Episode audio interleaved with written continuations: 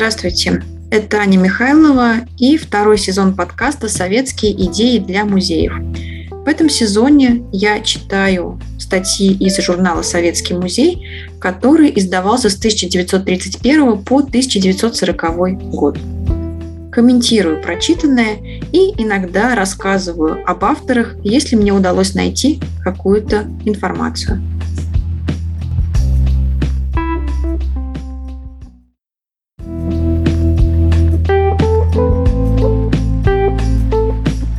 Продолжаем читать статьи из шестого номера журнала «Советский музей» за 1935 год. Сегодня я хочу познакомить вас с заметкой «Кашинский районный музей», которая имеет подзаголовок «Впечатление посетителя». Что это за посетитель, не представляется возможным узнать, потому что статья подписана инициалами АМ, а исходя из текста, неясно, что это за человек, почему он решил обратиться в журнал, почему решил сделать это ну, фактически анонимно. Сегодня комментарии посетителей мы можем встретить в социальных сетях, в книгах отзывов, э, но это публичные источники. А комментарии, которые появляются на страницах профессиональных изданий, это скорее редкость. Тем интереснее такой формат. Давайте прочитаем и узнаем, что же написал этот посетитель.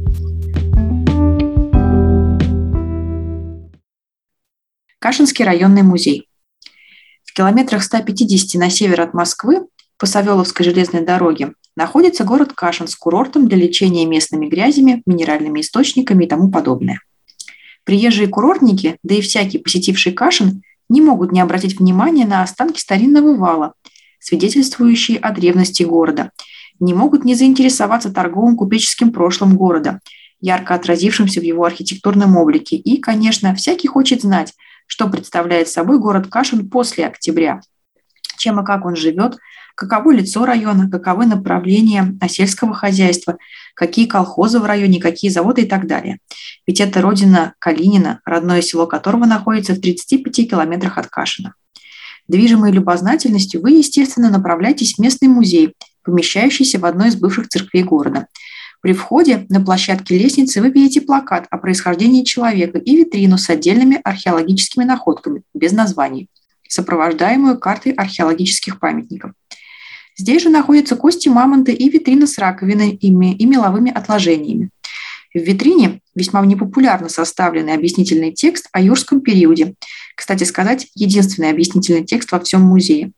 Конечно, на основе этих отдельных разрозненных предметов без сопровождения рисунков хотя бы того же мамонта и грамотного этикетажа, массовый посетитель не получит никакого представления о прошлом Кашинского района в эпоху первобытного общества. В самом здании расположены материалы по прошлому Кашинского района. Направо в уголке, называемом феодальным городом, демонстрируются два плана Кашина без указания, даже ориентировочно, времени основания города, коллекция старинных металлических замков и ключей, сундук Пушкин. Нет даже фотографии вала, выписок из летописи об основании города, никаких данных о жителях и прочее. Отсюда вас неожиданно ведут налево, к витрине со старинной церковной утварью, объясняют вам технику чеканки отдельных предметов, показывают вам старинную церковную деревянную резьбу и витрины с остатками а, костей Анны Кашинской, тоже без надписей. Протоколы о вскрытии мощей и прочие сопроводительные материалы обнаруживаются вами после окончания осмотра музея в полном отрыве от этой витрины, требующей сугубо антирелигиозной трактовки.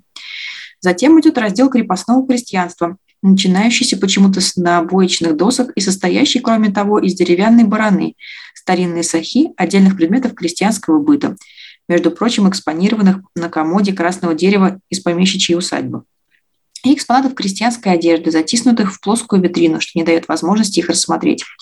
Единственная во всем музее диаграмма говорит о числе помещиков и крестьян в 50-х годах и сопровождается картой помещичьих усадеб. Весь переформенный период даже не упомянут. Непосредственно за этим отделом идет витрина со статуэтками фабрики Гарднера, без даты надписей и какого-либо экономического материала, которая, видимо, должна отображать возникновение фабрик на территории Кашинского района. Далее расположены отдельные предметы быта и мебели из помещичьей усадьбы. Портреты помещиков, мебель, посуда, разрозненные бытовые предметы составляют отдел помещичьего быта. Названия экспонатов и отделов отсутствуют. Здесь кончается помещик и начинается купец, объясняют вам, подводя к уголку, занятому купеческими портретами и мебелью. Ассортимент посуды, бытовые предметы, превосходнейшая коллекция костюмов, очень плохо выставленных. Говорят о редкой возможности показать широко и полно провинциальный купеческий быт, дав картину экономической жизни провинциального торгового города, проведя исследовательскую работу по изучению торговли, купеческого жилища, использовав архивы и литературу, изучив архитектурный облик города, записав рассказы старожил о торговом прошлом города, собрав старинные предметы. Возможности это не использовано, и в данный момент в Туне лежит богатая коллекция, плохо экспонированная и совсем не изученная. Неожиданно после предметов купеческого быта идет витрина со старинными монетами феодальной эпохи. Затем отдельные фотографии видов города, грамота XVIII века, цепь городского головы и витрина с литературой о городе Кашине и минеральных источниках. На этом осмотр музея заканчивается. Собрание вещей о прошлом Кашинского района, демонстрируемое как местный музей в настоящем своем виде, показываемое в полном отрыве от современности, никому пользы принести не может. Просмотрев этот плохо содержащийся склад отдельных предметов, даже хронологически не увязанных, нельзя составить себе представление о прошлом района и города, и в таком виде демонстрировать этот музей только вредно. На недоуменный вопрос о современности работник музея сообщает, что в музее сменилось руководство, и в нижнем этаже через полгода откроется отдел соцстроительства. Через пять лет после первого музейного съезда, давшего конкретные директивы о реконструкции музеев. Кашинский музей, насчитывающий не один год существования, не удосужился дать хотя бы самых элементарных данных о Кашинском районе. И это не на крайнем севере, не в Сибирской тайге, а в 150 километрах от Москвы. Отсутствующие материалов Отсутствие материалов о природе края, коллективизации сельского хозяйства, промышленности современном городе делает этот музей не инструментом в культурной революции, не активным участником социалистического строительства, а печальным анахронизмом и памятником отсталости и некультурности его сотрудников.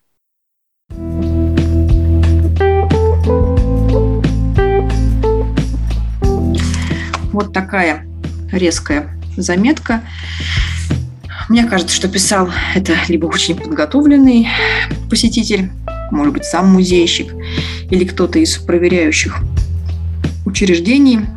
Текст не производит впечатления, что он написан просто каким-то случайным посетителем и профессиональной терминологии, и понимание того, как должен быть устроен музей, и отсылка к решениям первого съезда. Возможно, это такой формат публичной критики, которая должна указывать этому конкретному музею и похожим музеям на типичные недостатки, который выставлялся вот как отзыв посетителей. Интересно было бы узнать у главного редактора, а, как и почему это было сделано. Возможно, какие-то может быть, интриги, что напрямую почему-то написать не могли, решили завуалировать это под посетительским отзывом.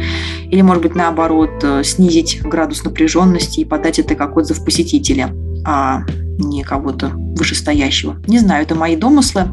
В любом случае, пока я читала, задумалась о том, а, стоит ли вести диалог с посетителями на страницах профессиональных изданий, а не просто, может быть, выносить какие-то отзывы и замечания к обсуждению среди а, коллег из профессионального сообщества, а делать это осознанно, приглашать активных посетителей а, не столько к проектированию да, чего-то совместного, сколько к анализу деятельности музея.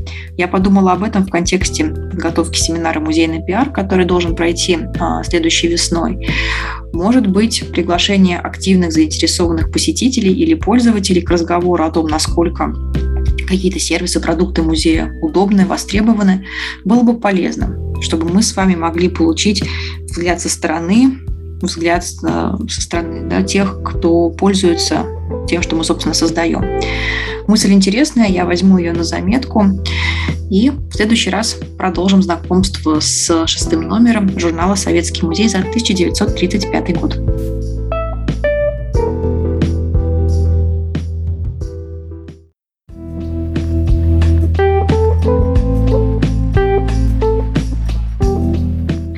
Вами был подкаст «Советские идеи для музеев» и его ведущая Аня Михайлова. Подписывайтесь на паблики проекта «Идеи для музеев», комментируйте услышанное и делитесь подкастом с коллегами. До новых встреч!